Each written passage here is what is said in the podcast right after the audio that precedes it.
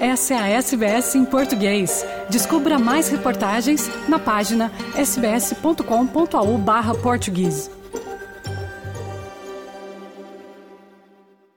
É, Fernando e ouvintes da SBS, assunto resolvido por comum acordo entre Cristiano Ronaldo e o Manchester United e com o United, apesar de ter sido muito criticado por CR7, a mostrar-se amistoso e mesmo a agradecer a Cristiano Ronaldo pela sua, eu vou citar, imensa contribuição ao longo das duas passagens por Old Trafford, nas quais marcou 145 golos em 346 jogos. O clube de Manchester, a reforçar o tom amistoso, ainda deseja a Ronaldo e à família tudo de bom para o futuro. Em suma, a direção de United opta por enaltecer o passado do jogador como glória do clube, põe de lado a tensão das últimas semanas desencadeada por ele, CR7. Esta separação amigável é conhecida a 48 horas do desafio de estreia de Ronaldo no Mundial no Qatar, com o jogo Portugal-Gana. Está a ser comentado que é um desenvolvimento bom para a seleção portuguesa,